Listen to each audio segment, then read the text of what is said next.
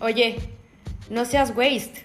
Es un podcast donde platicaré con todos ustedes cómo ha sido mi proceso para no ser waste, o sea, para ser menos basura.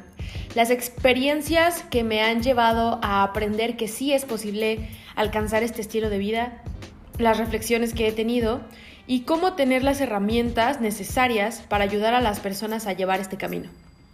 También tendré invitados que me han inspirado o que me han enseñado temas que todos deberíamos saber. Y ahora sí, oye, no seas waste.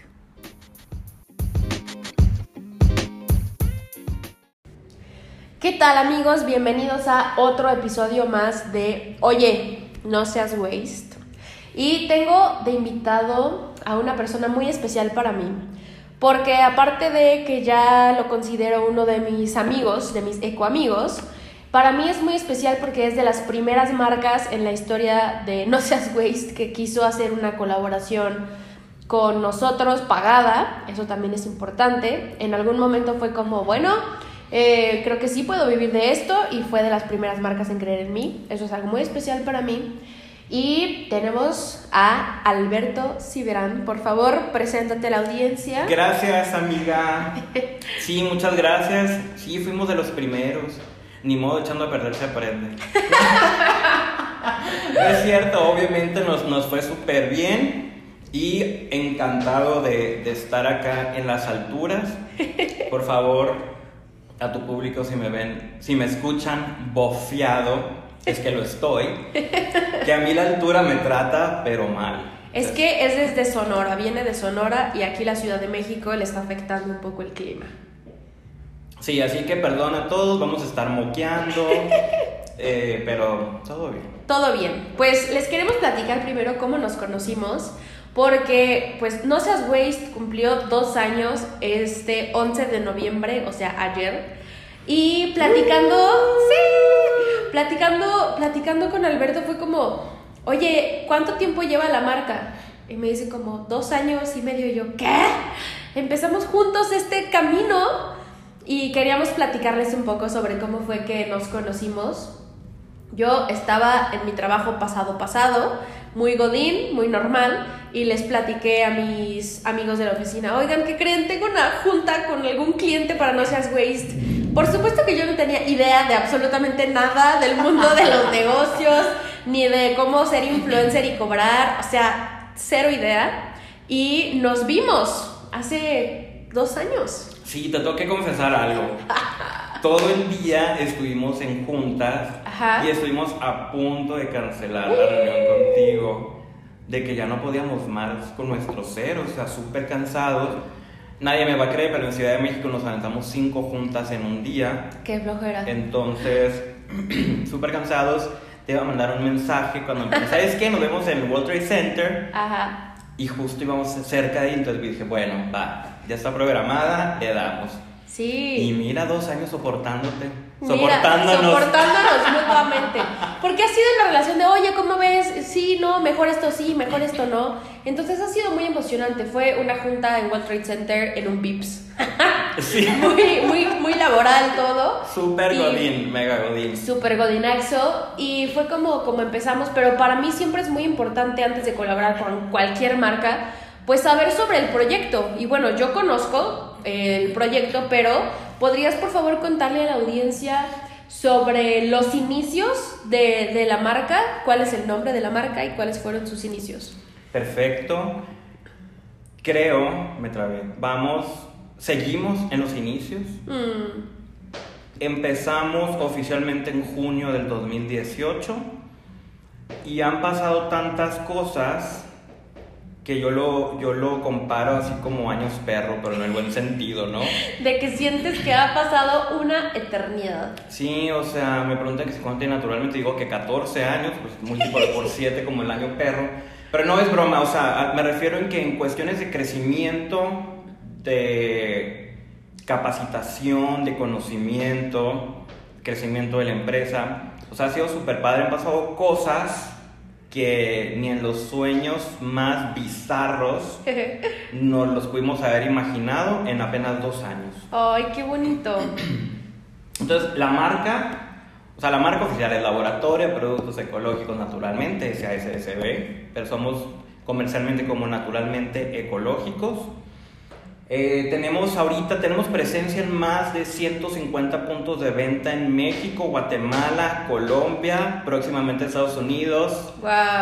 Ya sé, sin afán, sin afán, sin afán de presunción, pero no, no, la creemos. Pero me siento en Shark Tank, así de, mm, este, sí, qué padre tu empresa natural de productos de aseo personal, qué padre, qué bonito, este, dime tu presencia, dime tus números, o sea, yo en Tiburona, y que no es, pues sí, es sin afán de presumir, pero oye, o sea, de dos años acá, poder lograr todo eso, no cualquier producto natural lo logra, porque se llega a una parte donde hay muchos retos en el emprendimiento eco-friendly. O sea, yo por mi parte es como, ay no, qué vendida y que estás fomentando el consumismo verde, que no sé qué. Entonces es bien difícil como que tener una línea bien marcada entre una empresa sustentable que puedas vivir de un proyecto que pueda también ayudar al medio ambiente y otra cosa es toda la parte de, de, consumo. Entonces, ¿cuáles han sido los retos que tú consideras que han sido más fuertes para naturalmente durante estos dos años, pero para que fueran un emprendimiento realmente congruente y consciente con el medio ambiente? No supiera por dónde empezar. empezar. Desde todo. O sea, sí, sí, sí hay muchas personas que hacemos producto natural, entonces se van a super identificar. Desde los insumos, que aquí la diferencia es, por ejemplo, cuando tú quieres vender un producto natural, y esto, chicas y chicos, para los que venden algún producto, es bien importante hacer énfasis en la diferencia entre precio y costo. Ah. Porque si yo voy a un supermercado y compro un litro de leche, ¿sí?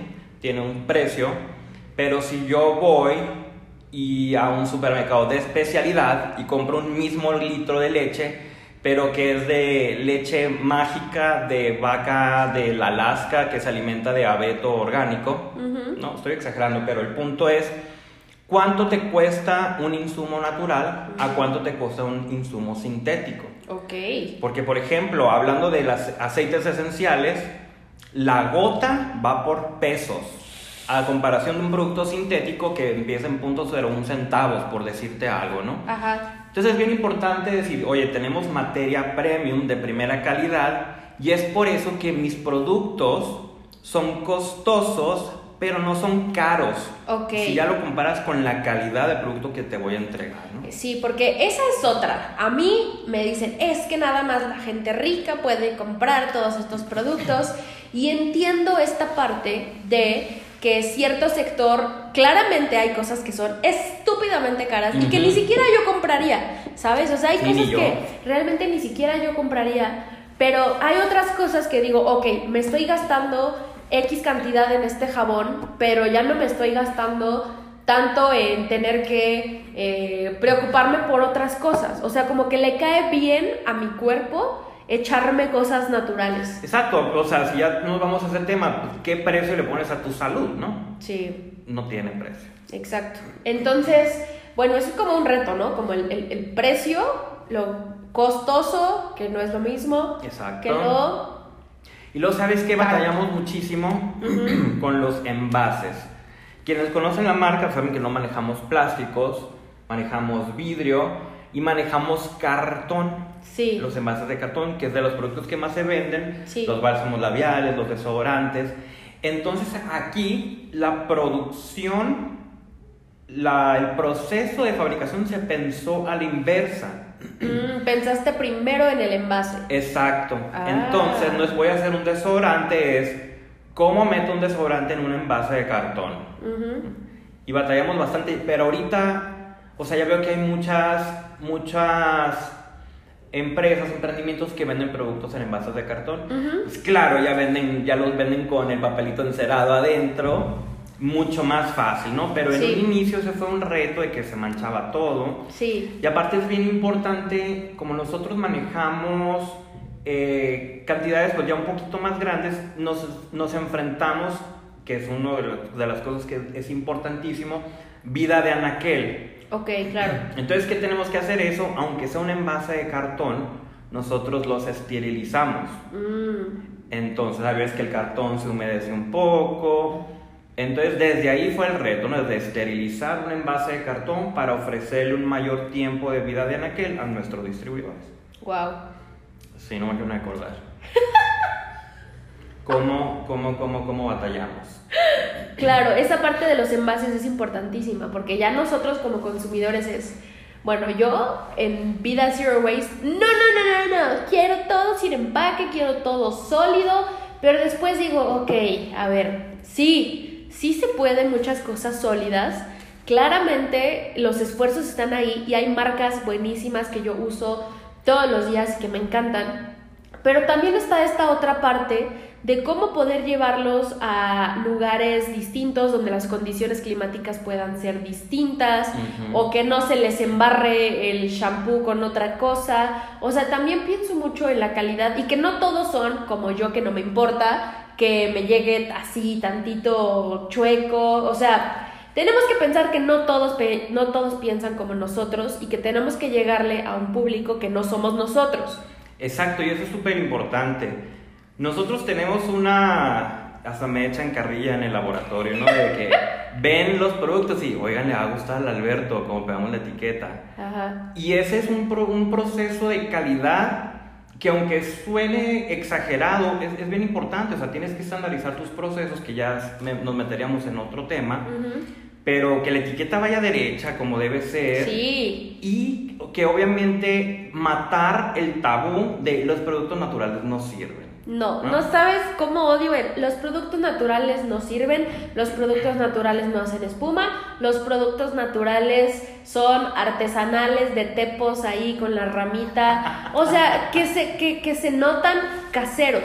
Tal vez eso fue antes, ¿no? O sea, yo creo que ahorita ya habemos muchos empresarios que hacemos un producto 100% natural que compiten en, en eficiencia con cualquier otro producto. Sí. Por ejemplo, nos preguntan, oye, ¿tu desodorante dura? Mijito, lo probé en Sonora, oye. 50, 52 grados en verano. Oye, Sí. si me aguanta a mí, que no te va a aguantar aquí a ti. Ay, no, y fíjate que sí, por ejemplo, los desodorantes sí ha sido un producto que, ah, cómo batallo. Y ustedes tienen dos, uno, uno en cartón, que tiene ahí su semillita y sembré mis espinacas y todo. Sí. Y el otro de la piedra de alumbre, están, están buenos, ¿eh?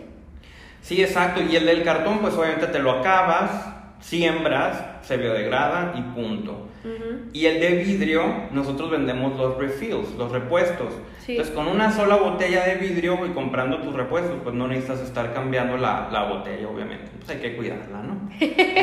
Exactamente. Muy bien. Y sí hablar sobre, sobre todas estas buenas ejecuciones, porque queremos de alguna forma. Sé que no competimos contra marcas bomba, o sea, sé que somos así de que un pedazo muy chiquitito contra las grandes Unilever, Procter Gamble, o sea, somos bebés, pero estamos, o sea, estamos tanto que ya este Colgate con su cepillo de dientes de bambú, ok, significa algo, significa que las tendencias de consumo están dirigiéndose hacia otro lugar y que tenemos que ponernos las pilas como consumidores y como emprendedores también.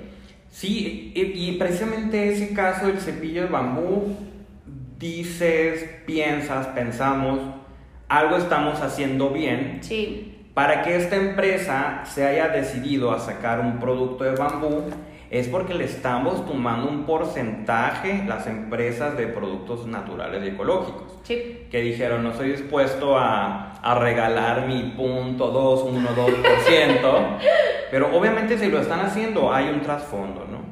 Entonces aquí la importancia es que ahorita vamos a tocar el tema eh, de uno de los servicios que ofrecemos en el laboratorio, pero es, es ir sumándonos todos, o sea, no tenemos por qué ser una competencia, porque si todos sumamos, nos va a convenir a nosotros.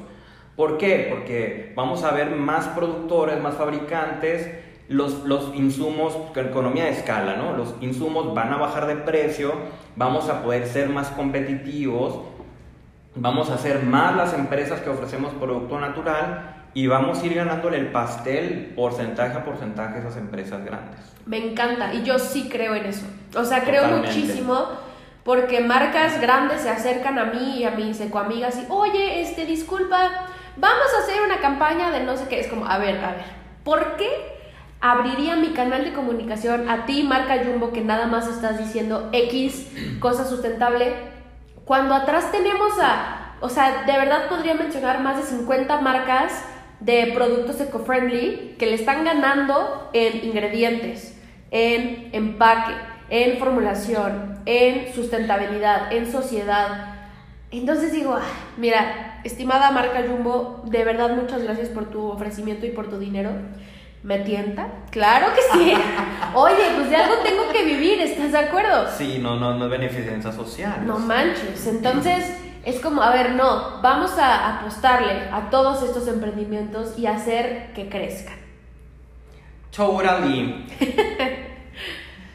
A ver, nuestro acordeón. Así ¿Dónde es que apuntamos en un pizarrón. Ya sé, pero mi color es naranja y no se ve como bien. como que no se ve muy bien. No, mira, mira, el- mira. El pizarrón es muy nice, les platico, es de cristal templado, de grado alimenticio, yo creo. La pared es blanca, mi- el plumón que me diste es naranja transparente. No, mira, yo te, yo te digo, ya hablamos sobre los retos del emprendimiento, toda la parte del Ya, envase, buen producto, pero a veces hay muy mala ejecución. Creo que podemos ir a esa parte de necesitas tener un producto bien ejecutado. Sí, por ejemplo, yo estoy segurísimo que la señora de la esquina de mi colonia hace unos productos naturales súper buenísimos, que te funcionan, etc. Y aquí, y no se me agüiten, ¿eh? Pero ¿qué pasa? A lo mejor el producto está bien feo, Sí. ¿no? A lo mejor el producto, el molde que usaste de cupcake, como que no va. A lo mejor el producto, que eso me pasó a mí de un inicio, compré un champú sólido, pero yo soy cero fan de tener el romero incrustado Por en mi dos. cuero cabelludo. Por dos, es pues, como, o ¿y sea, este bicho? O sea, ¿tengo caspa o qué Sí, es esto que me sea, está arrancando me el pelo? así como salsa boloñesa, pues orégano, romero. Entonces, claro que, claro que es súper bueno utilizar este pues las, las plantas, ¿no? Pero hay forma de utilizarlas. Estoy atacado de la risa no, no me puedo reír. Es que sí, o sea, de verdad, hay gente que sí aguanta vara, nosotros, pero hay gente que no. O sea, quiero que visualices a tu amiga fresona o a tu amigo nice fresón, que es como, güey, me encanta lo natural, güey, pero tengo aquí una planta, güey, qué oso, paps. Entonces, a esa gente es a la que tenemos que, que, llegar. Y sí, me ha pasado, por ejemplo, con miles y miles de marcas de pastas de dientes. Jesucristo vencedor. O sea, yo soy muy de la idea de utilizar economía del comportamiento para cambiar comportamientos. Estuve dos años trabajando full en eso y si algo pude aprender es que si queremos que la gente tenga adopción de productos, la adopción de un producto es que digas, ok, va, lo compro, pero lo voy a seguir usando. Lo- O sea, que exista la recompra. Para que exista un, un producto sustentable que pueda tener una buena adopción, tiene que asemejarse lo más, o sea, tiene que ser casi casi igual a un producto que ya existe en el mercado. Sí. Porque no me vas a decir, ok, pasta de dientes, normalmente es un cepillo, un tubo, le aplastas al tubo y sale una pasta. Luego es como, a ver, o sea, ¿cómo me vas a pedir que agarre un frasco y luego que le ponga una cuchara? O sea, ¿cómo crees que voy a tener una cucharita ahí y el frasco y entonces agarrar la pasta como, como esta, no es una tierrita, pero como esta plastita? Como arcillas. como arcillita, ponérselo al cepillo, o sea, cada pequeña acción que le das a tu consumidor extra es un costo de fricción, así se le llama en economía del comportamiento. Ok. Costos de fricción. Entonces, cuando tú le pones un paso, o sea, el paso extra de la pasta de dientes incluso fue de la normal, fue tan menos que en lugar de desenroscar la tapa, ya está la tapa de La levantas. Ajá, de que la levantas. Ahí quitaron un costo de fricción de Sí. darle la vuelta. Entonces, Luego aquí no se le fue el taponcito por el lavamo. Por el exacto. lavamanos. Y fueron muy inteligentes estos compas. Dijeron, Sí. vamos a quitarles ese costo de fricción. Y mira, pum, tapita, nadie se pelea en los noviazgos de que si la tapa. Entonces, imagínate que ellos ya llegaron a tal punto. Y luego llegamos nosotros diciendo, esta pasta de dientes que es de color, no sé, café, no, o sea, tienes que meter el cepillo en un frasco, lo cual también los dentistas, no, que la contaminación y los bichos y... Sí, sí, sí, eso está grave, eso es grave. Entonces es, ¿cómo crees que me voy a poner a hacer eso? O frotar mi cepillo de dientes en una cosita. O, o sea, hay miles de costos de fricción que le estamos poniendo a los usuarios. Jamás van a querer cambiarse una pasta de dientes. Mi novio ya me rechazó hasta ahorita cinco marcas de pastas de dientes. Yo me las he acabado todas. Pero él, que es mi novio y que no tiene de otra, ya me rechazó. Cinco. Imagínate un consumidor normal, imagínate cuántos esposos y novios van a rechazarlo. Y van a decir, ay amor, está muy padre que quieras ser eco-friendly. O sea, mi novio estaba enojado, fue al Oxxo y se compró de la pasta chiquitita. O sea, ya ni siquiera el la desesperación, Se pues, desesperó. Pero ¿sabes qué pasa también? Una, tenemos que pensar como una empresa y pensar en todo. O sea, vaya la redundancia. Oye, si yo meto mi cepillo babeado a un contenedor que tiene un producto que por obvias razones no tiene un conservador, no tiene algún agente antimicrobiano, oye, pues lo- fiesta de los microbios, ¿no? Fiesta de las bacterias, o sea, ahí Sí. es un factor de riesgo de infecciones. Uno. Dos, tenemos, si nosotros estamos haciendo productos, obviamente es para venderlos. Ajá. Y que no nos tiene que dar miedo hablar de dinero, eso también es un tabú. Ay, no, no, no, no. O sea, si yo lo voy a hacer, pues con permiso, no soy beneficencia social, que me mm, encantadísimo yo de poderlo hacer, pero ahorita no, ¿no? O sea, es un producto que me está costando comprar la materia prima, lo tengo que vender. Entonces tienes que pensar, y no es lo que te guste a ti, y hablándolo del romero incrustado en el cráneo, oye, yo sé que a esa persona no les va a gustar, hay que ver cómo hacer un producto que sea que sea algo neutro en el aspecto de aplicación Sí. y, y UX se le llama, ¿no? Sí, el user experience. ¿Le va a gustar a mi usuario, mi consumidor? Sí o no. Sí. Si es no, lo cambias. Exacto. Y lo sabes, es parte del tabú que nosotros mismos propiciamos, andar haciendo, queriendo inventar el hilo negro y que le pones ahí la planta entera. Entonces la gente dice, no, pues, este, no, no, no me gusta parecer ensalada, lo compro una vez, pero no hay recompra, tal y como lo mencioné. Exacto, y ¿sabes qué hacen? Se les acaba y en lo que encuentras la tienda y en lo que el envío y en lo que no sé qué, te vas a Walmart y te compras la marca que comprabas hace tiempo. Sí, y ahí dices, no, los productos naturales no me gustan. No, pues es que tuviste una mala experiencia. Exacto, por eso tenemos que ponernos las, las pilas con todo eso. Y eh, en tus grandes apuntes naranjas tienes una parte que dice profesionalismo Sí, sí, desde sí. antes de iniciar. Súper importante que esto nos va a dar material como para hacer un curso, yo creo. Ah, ¿no? caray, si les interesa un curso de emprendimiento, ahí, ahí nos escriben Estaría súper por si les cool. interesa.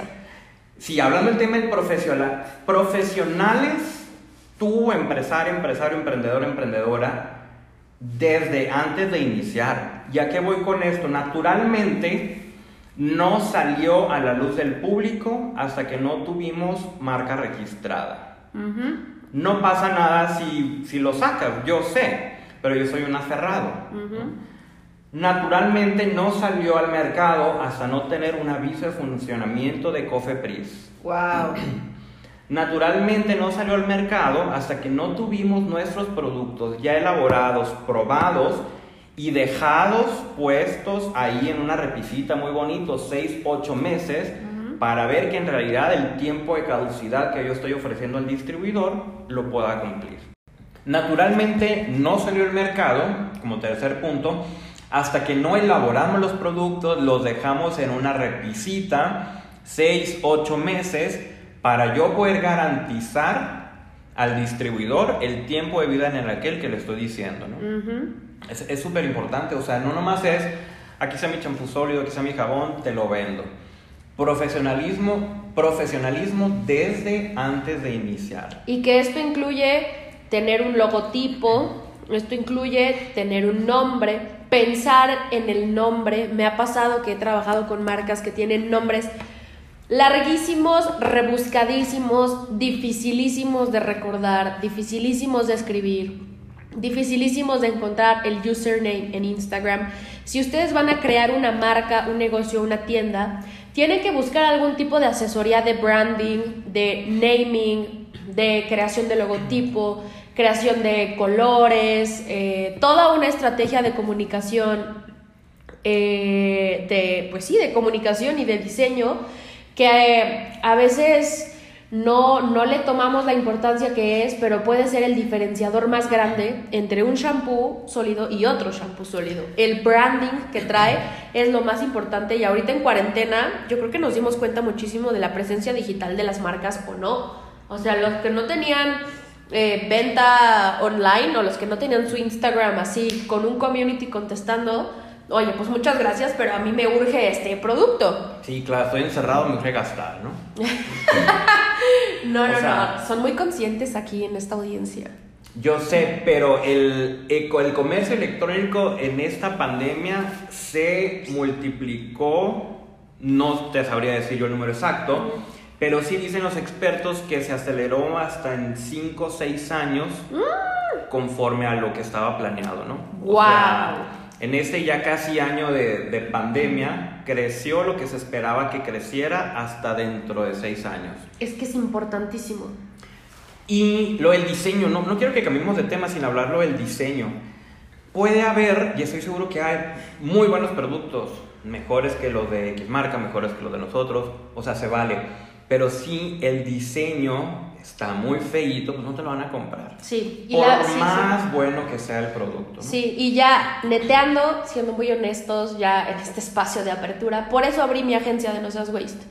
Porque dije, yo creo en este proyecto, este proyecto y este proyecto y todos los proyectos que menciono, pero yo en mi trabajo de influencer dirijo tráfico hacia sus cuentas y si no tienen un buen diseño, si no tienen un buen logotipo, si no tienen unas fotos bonitas, si no tienen el link de la tienda, los horarios, yo ya no puedo hacer más. Claro. Y dije, ¿sabes qué? Ya, se acabó, voy a abrir la agencia, el que me quiera contratar, haz mi logo, les hago el logo, los colores, las redes, asesorías, porque noté que les faltaba branding. No, y, y luego te van a echar la culpa. Oye, no entró tráfico o sea, tu página tarda medio minuto en cargar. Nadie, tiene, nadie te va a esperar medio minuto en, en, que cargue tu página. Exacto. Ah, y, es, y es toda esta comunicación que yo he tenido con Alberto desde el día cero. O sea, de a ver, cuando nos conocimos no tenía swipe up. Era... tú, no tenía página. ¿Tú no tenías página? Yo no tenía página. Mira, pues, ¿para qué swipe up? La teníamos, la teníamos, o sea, estábamos trabajando en ella, pero ya teníamos que venir a la reunión. Ya me acordé, sí es cierto, y te dije, ¿cómo crees que voy a tratar de mencionar algo si no tienes una página? Ya, me acordé. Ya, ya, ya, ya, me traumé, pero ya quedó. pero, pero es esto, es esto la importancia de tener un buen branding, un buen diseño, colores, tipografías, y no, ¿sabes qué? No escatimen en pagarle a un diseñador, por favor.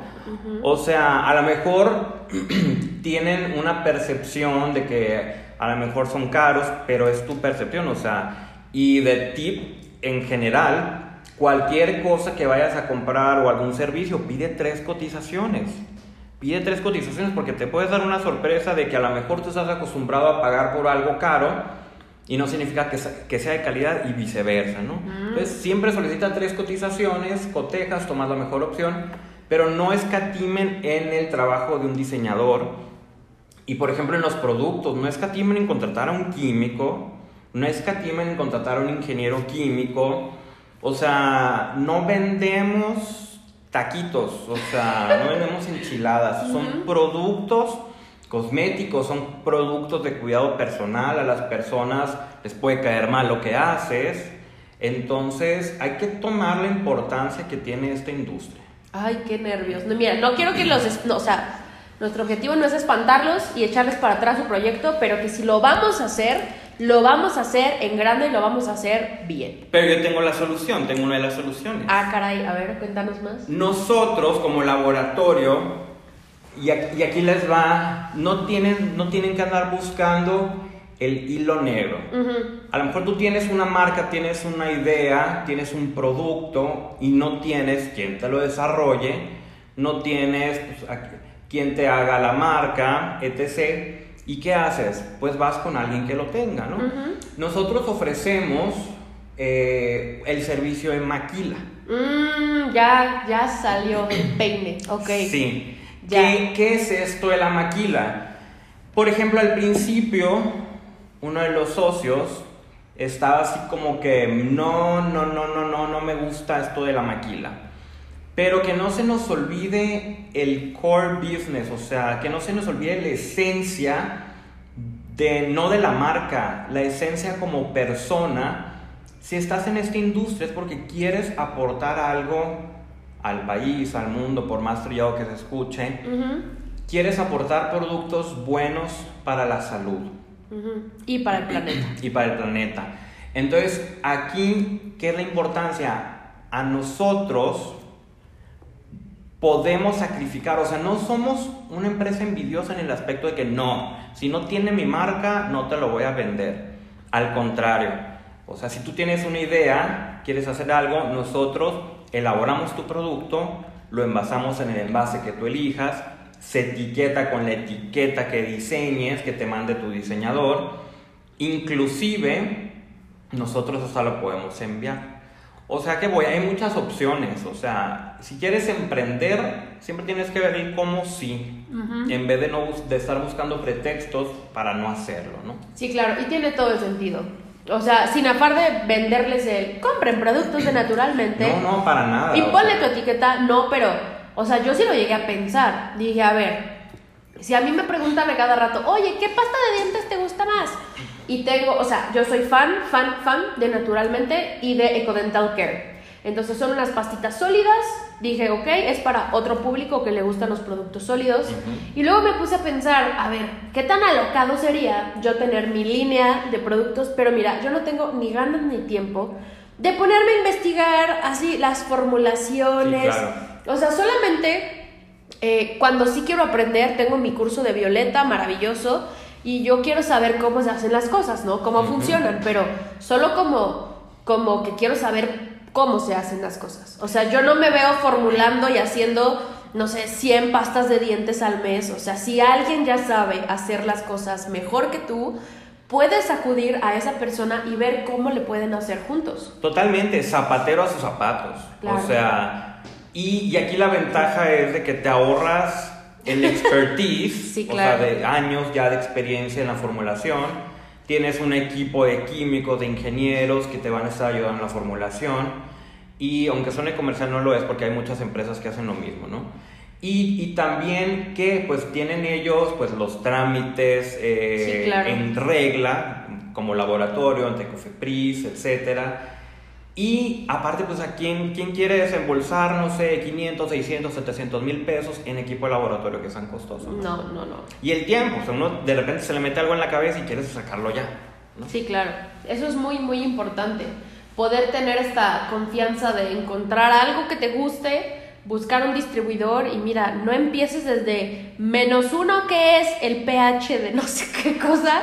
O sea, mira, yo no sé absolutamente nada de eso y por eso es importante pensar en, en el tema de, de las maquilas que pueden ayudar a muchos emprendimientos. No sé si tengas un caso de éxito de algún emprendimiento de no, pues yo empecé vendiéndoles dos jabones y ahorita más jabones. Sí, sí, sí, hay muchos y, y es una cadenita muy curiosa. Hay clientes, o sea, que compraron un desodorante, un jabón y nos contestan, oye, qué padre, me gustó mucho. Ah, gracias. Chido. Sí. Y luego vuelven a hacer otro pedido.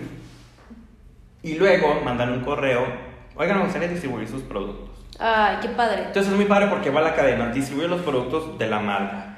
Y luego esta persona empezó a vender tanto que así fue como se nos ocurrió la idea de la maquila. Mm. Hoy ya estamos hablando de uno o dos millares de, por producto al mes. Wow. Entonces, oye, pues te lo podemos hacer con tu marca si quieres. Y se súper emocionó porque a quién no le gusta tener su marca. Claro, claro, claro. Y lo vendes con más gusto y es mi marca y la registras y haces tu publicidad. Wow. O sea, es súper padre cómo hay mucho, y hay muchos casos de esto, ¿eh? O sea, nosotros no nomás vendemos a empresas, a tiendas.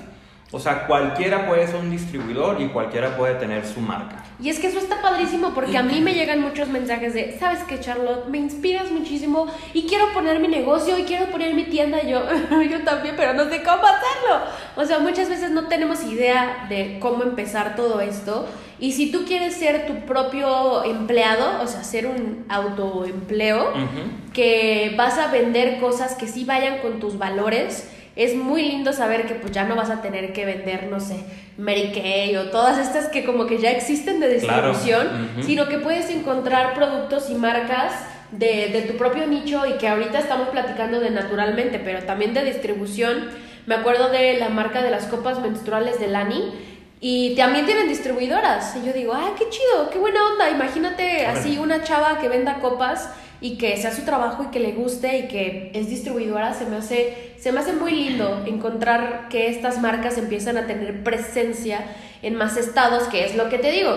O sea, si hubiera en cada esquina, en cada Oxxo, un producto de estos y no uno normal, pues entonces sería mucho más rápido. Así es, por eso ne- necesitamos, o sea, que entre todas las empresas, emprendedores que, que formulamos, que fabricamos este tipo de productos, chicos, de punto .001 en punto .001 vamos a llegar al 1%, al 2%, y nos va a convenir a todos, o sea, claro, yo soy súper, súper consciente y que va a pasar que algún día este, muchos más productos naturales estén en, en tiendas de autoservicio, en cadenas comerciales, pero sí necesitamos hacer las cosas bien. Exactamente.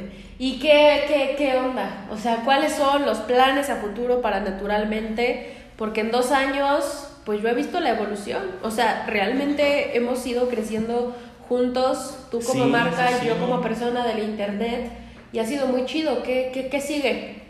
No sé. Ay, no.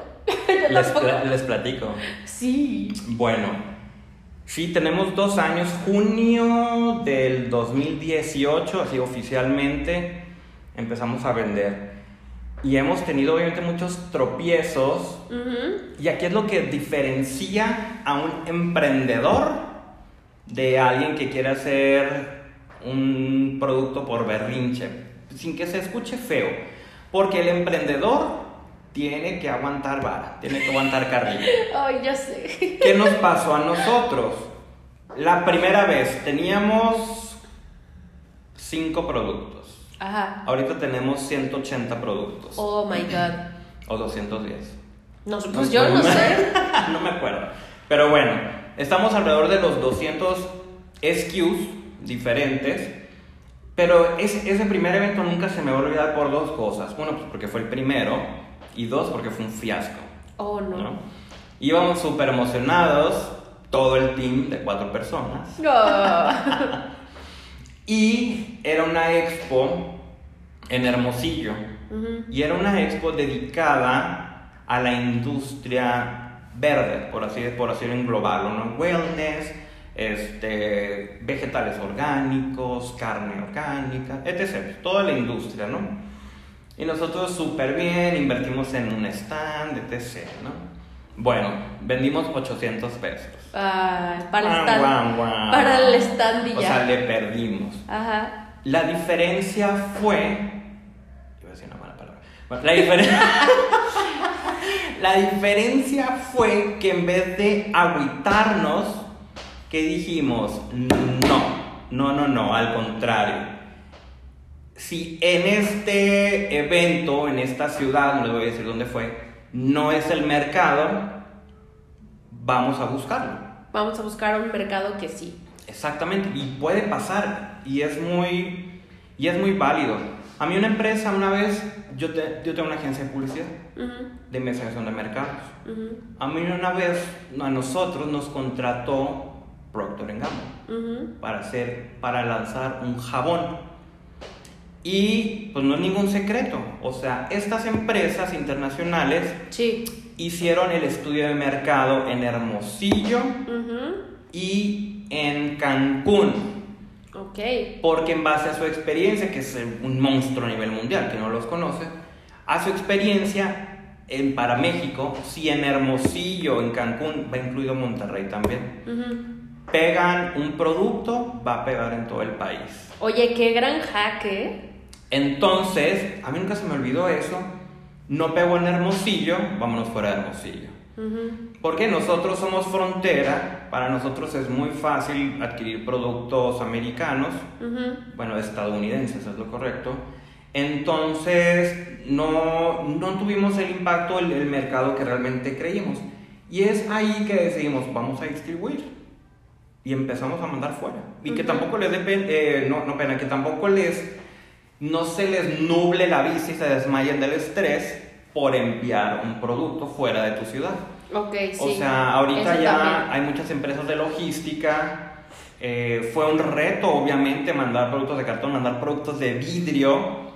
Es un reto inmenso, pero así se aprende. O Claro. sea, así se aprende. Y lo que es bien importante es el servicio al cliente. Ujú. No se vale quedar mal. Por ejemplo, te llega algo roto. Pues no, oye. ¿De quién es la culpa? De la paquetería, sí.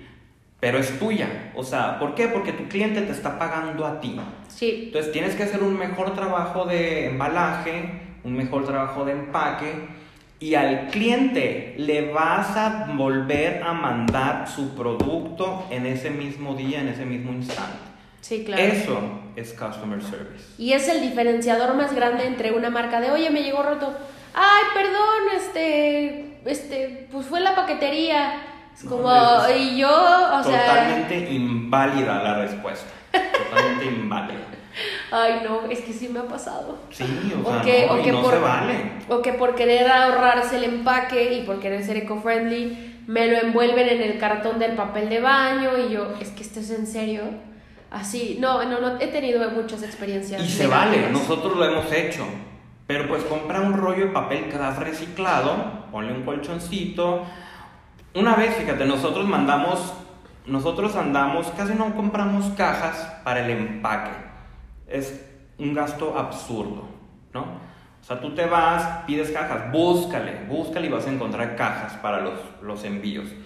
Y una vez nos llegó un inbox de una persona molesta Oh, oh. que porque le había llegado una caja, no, le voy- no- no te voy a decir de qué era, ¿no? Pero oye, me llegó mi producto en una caja de tal cosa, Bueno, yo voy a poner un ejemplo, en una caja de zapatos. de zapatos. Ajá. Y nosotros, de nada. Este, sí. Eh, sí, ¿y cuál es el problema? Que está usada. Y- Y yo, de nada. O sea, en vez de agradecer, pues, gracias, pues de nada. Entonces, sea, pues.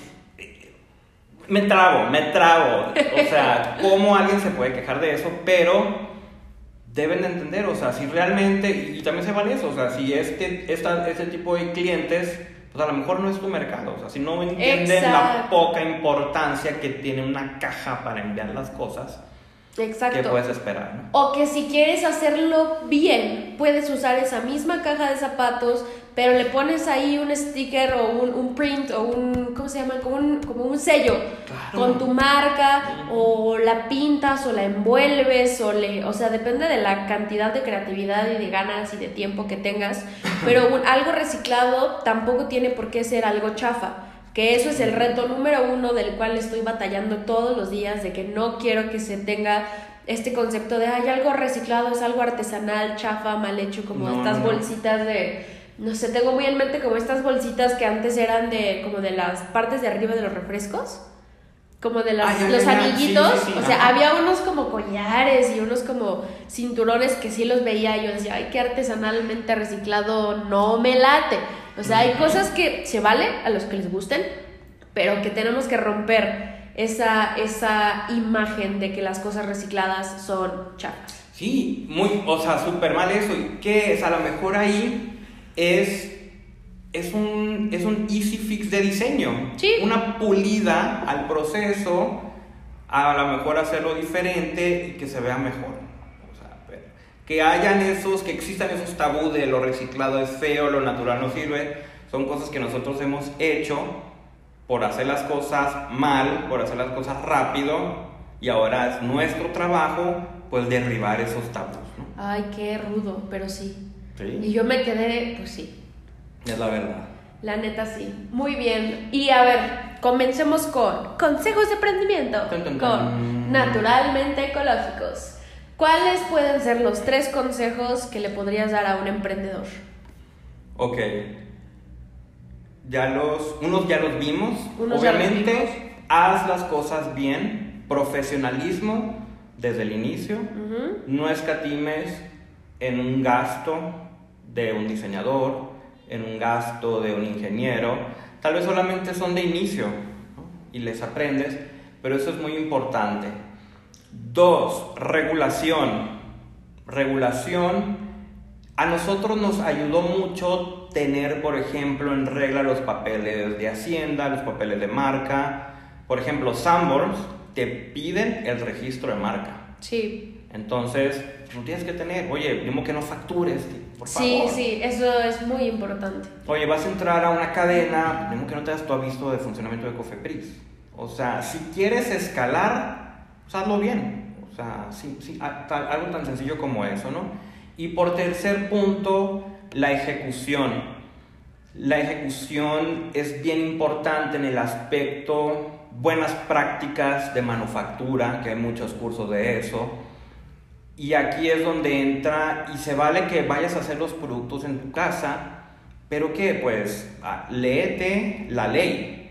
O sea, hay un proyecto de ley de COFEPRIS, una norma que es para producto cosmético. Entonces, ¿qué? Pues es cómo desinfectar, viene hasta qué tipo de, de bote de basura debe haber en los baños. Wow.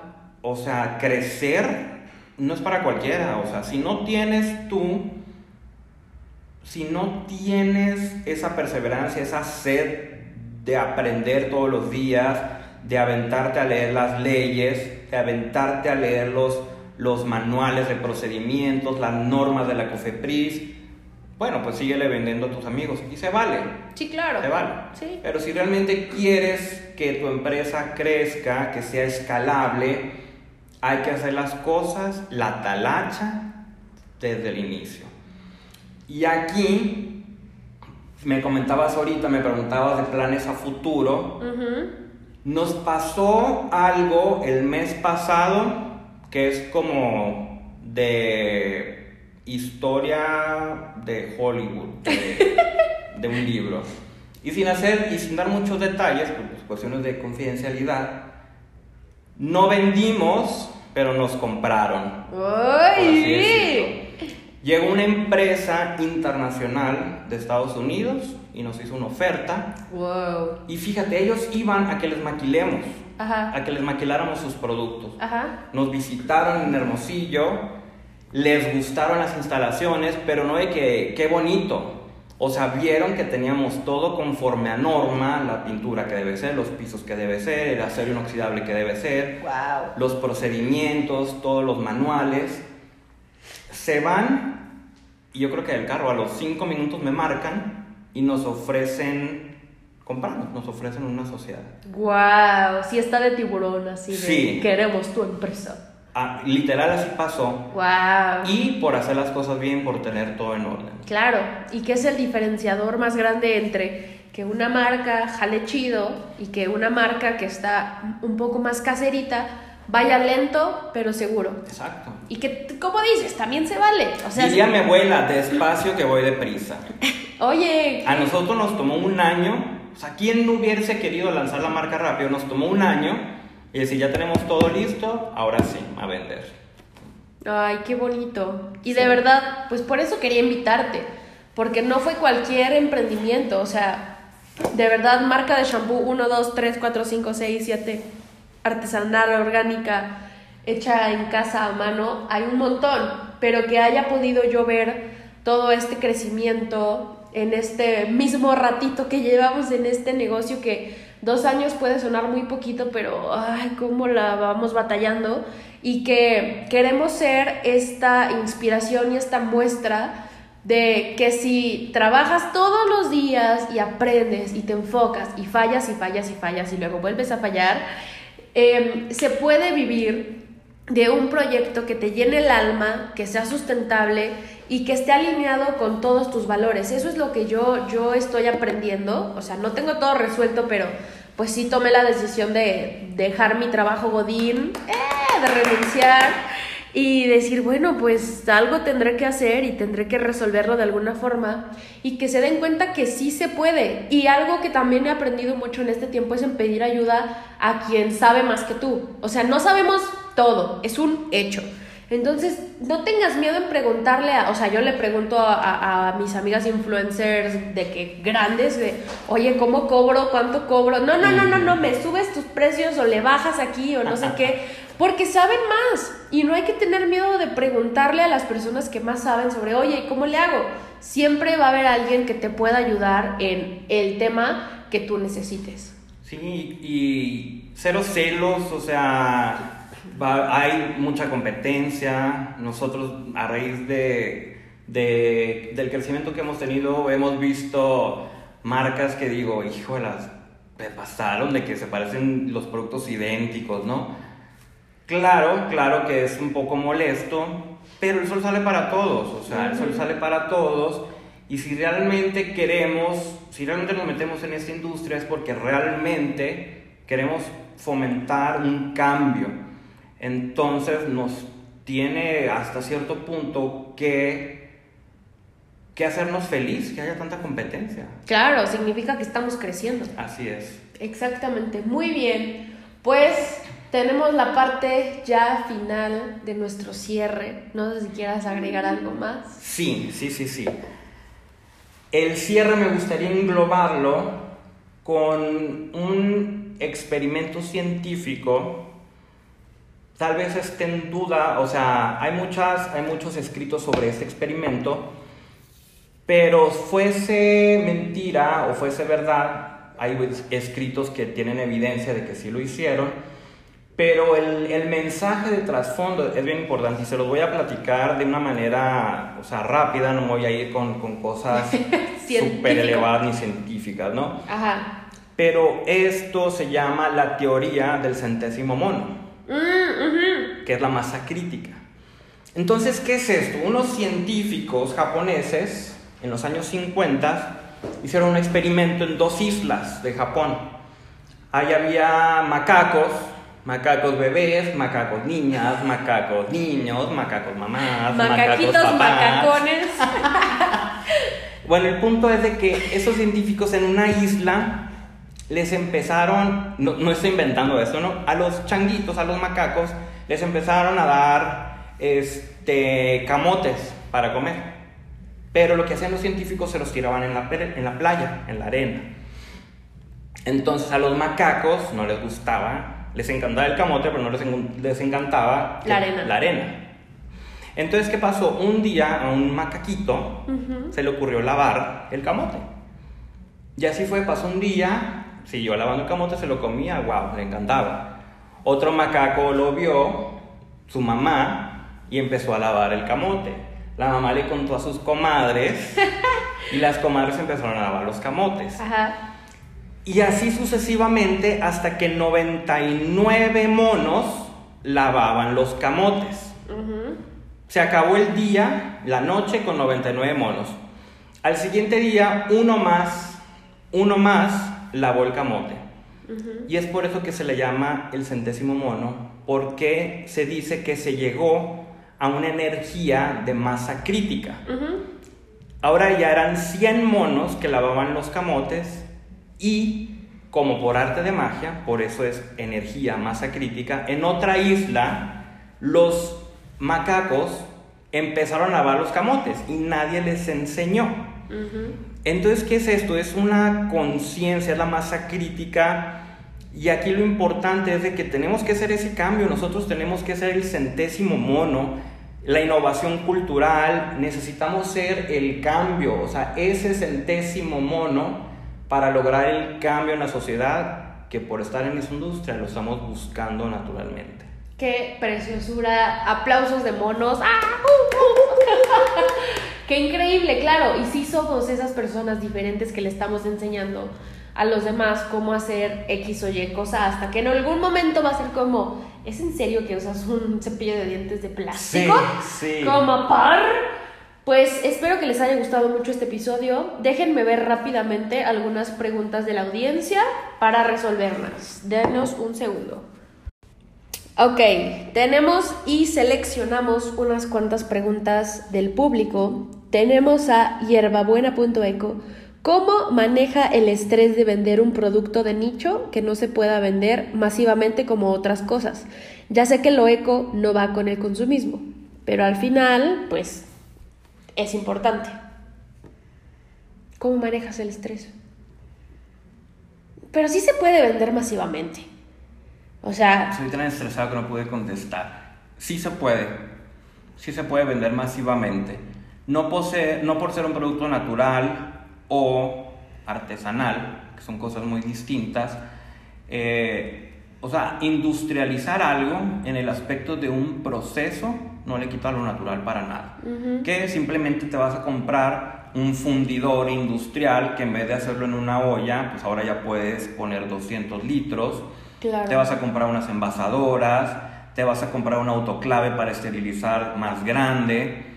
O sea, de que se puede escalar, se puede hacer exponencial un negocio de productos naturales, totalmente sí. Y que obviamente pues vas a tener que, o sea, si tú tienes tu propio huerto de lavanda, pues vas a tener que comprar más terreno para cultivar más lavandas. Sí, exacto. y, el mismo negocio te lo va a ir dictando. O sea, por eso no te debes de estresar. O sea, el mismo negocio te, voy diciendo, oye, si tienes mucha demanda de esto, pues es porque vas a tener mucho más dinero para poder comprar más máquinas, para poder comprar más insumos, etcétera. Pero sí se puede, ánimo.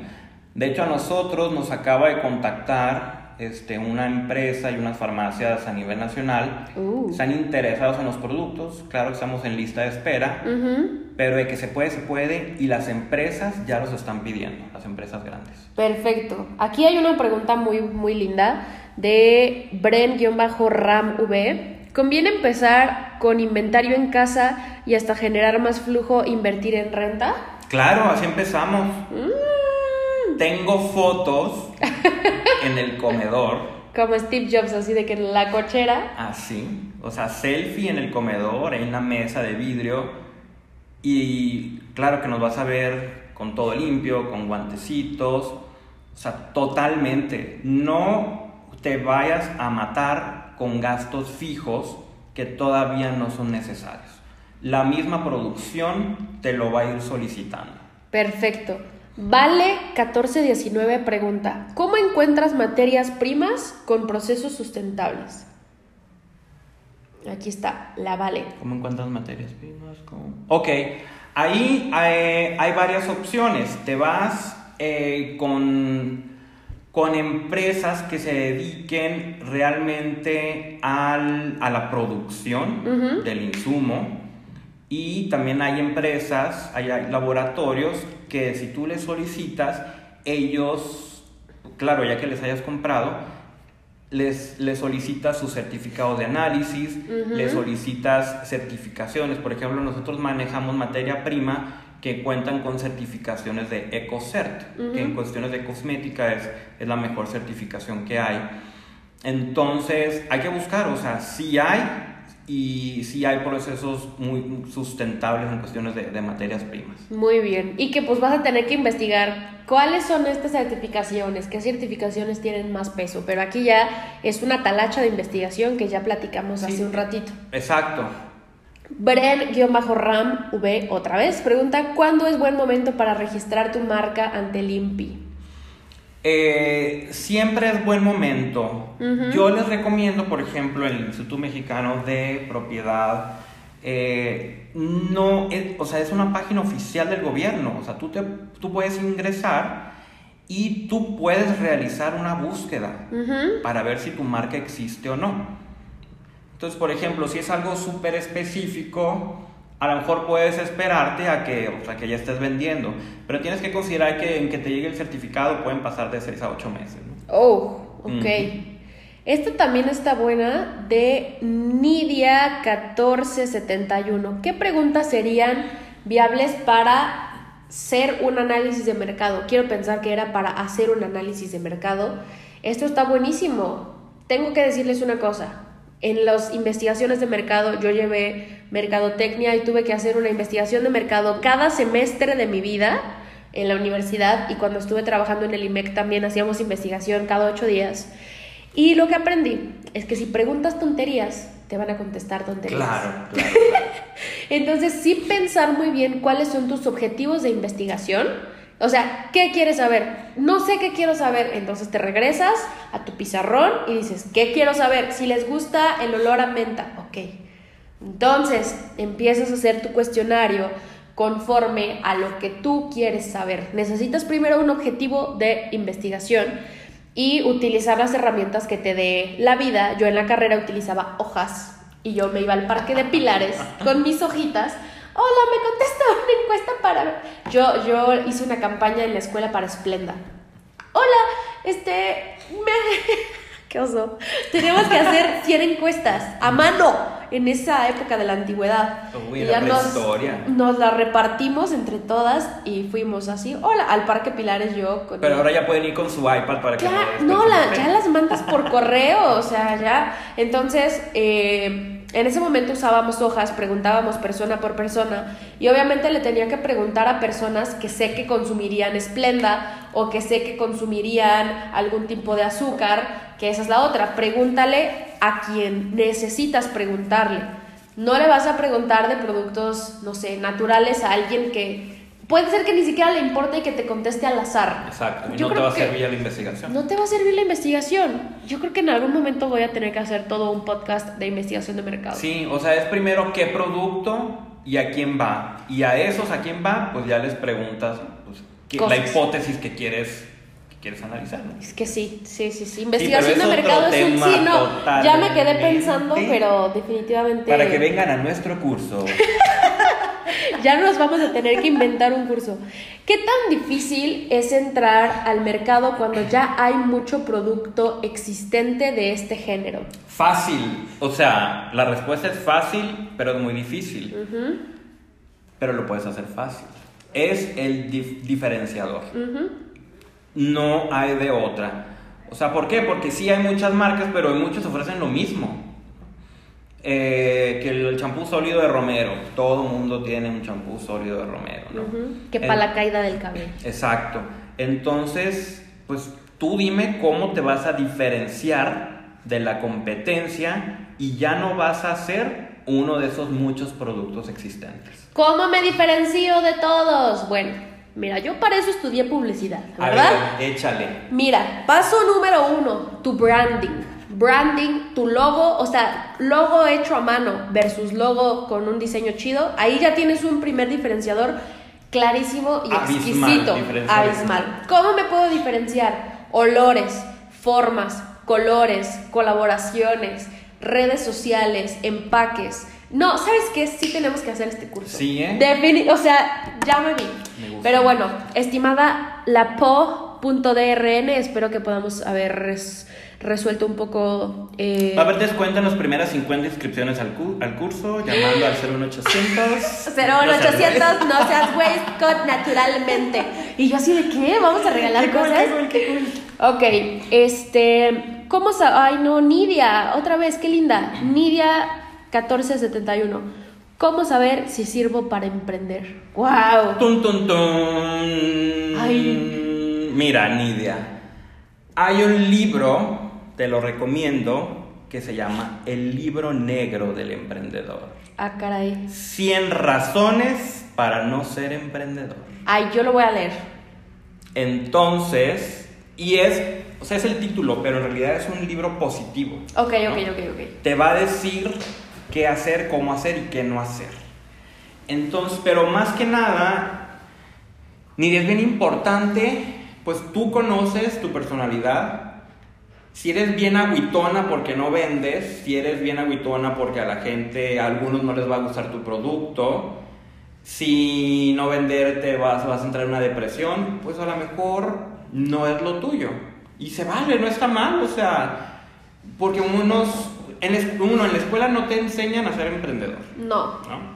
Ni a cobrar ni a hacer facturas. ¿Por qué? Porque mira, tú en la escuela, ya sé. Odio, odio que no me hayan enseñado eso. En la escuela salimos todos con este cassette. Mira, tu mamá te va a decir, Charlotte, tienes que trabajar para que cuando tienes que estudiar para que cuando salgas de la escuela Te contrate. te contraten, tengas un buen trabajo. Y luego también te dicen, no, la economía está así, es culpa del Gobierno. Exactamente.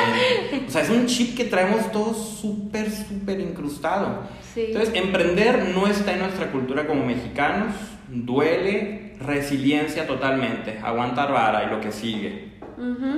Yo he tenido como seis empresas. Oh. Ujú, de muchos, de, de diferentes giros totalmente. Y aquí estamos. O sea, si el emprendedor del fracaso tiene que sacar una motivación. Claro. Y que cuando fracasas estás aprendiendo cómo no se hace algo. Sí, aparte yo soy muy raro, o sea, cuando de repente la vida está, mm, que todo está saliendo mal, un emprendedor dice, a la torre, está saliendo todo mal, pero entonces porque lo que viene va a estar padrísimo. Sí, sí, yo eso, eso es eso. la diferencia totalmente. Muy bien. Vamos a ver qué otra pregunta está interesante por aquí. Em, es que hay cosas que son como de restaurantes, pero no somos restauranteros. Algún Sorry, día, algún día tendré que hacer todo esto. Pues no, yo creo que esas fueron las, las más chidas. Bueno, aquí preguntan así de, oye, un software de inventario, pero pues no sé, yo, yo. Sí, rapidito te la contesto. A ver. Bren Piso Ram V. Se llama, no sabes que mejor que te manden DM. Yo les puedo pasar el nombre de la empresa. No, de aquí a que nos encuentre otra vez en es... No, no, a ver. Lo digo. Sí, de una vez. Sí. ¿Cuál es el, el software? El software se llama Bind. B grande y latina R. No, ya no. Me trabé. ¿Bind? Sí, y D de dedo. B N. No, No. B. B grande y N. D de dedo. Bind. Ok. Bind, bind, bind. Ya lo chequé aquí en el teléfono. Lo estaba rectificando. Ok, Sí, búscalos. Muy buenos. Súper buen servicio. muy bien. Pues muchas gracias a todos los que hicieron sus preguntas. Cualquier cosa, ¿cuáles son tus redes sociales para preguntarte más cosas? Mis redes sociales, o naturalmente. No, pues las donde quieras. Híjole, ¿cuál será más fácil? Bueno, pues te doy las dos. Va. Bueno, naturalmente. Eh, el Instagram es Naturalmente Ecológicos MX. Y a mí me pueden encontrar, yo soy obviamente todo lo contrario a influencer, tengo como dos followers. Pero con toda confianza me puedes mandar un, un DM, cualquier pregunta. Salgo como Alberto Cibriano. Y salgo besando una guacamaya. Ay, muy natural. Muy bien, pues muchísimas gracias por escuchar este episodio. Si algo te gustó o algo no te gustó, puedes eh, contarnos em, tu- tus experiencias, tus preguntas. em, trato de, de tener invitados estrellas como el día de hoy. Tuvimos al buen Alberto.